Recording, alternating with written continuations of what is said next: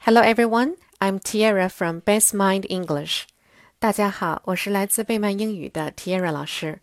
今天我们讲的故事叫 No, David. David，不要这样做。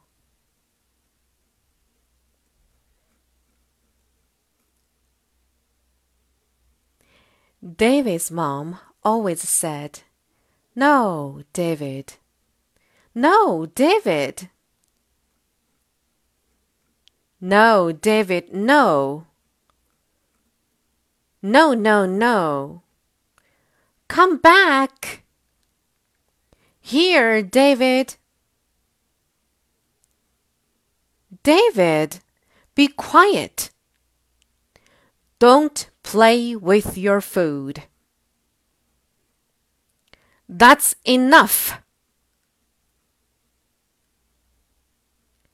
Go to your room.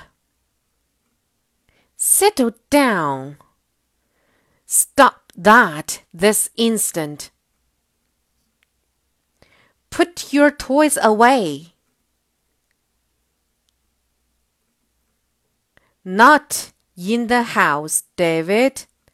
I said no, David. Davy, come here. Yes, David, I love you.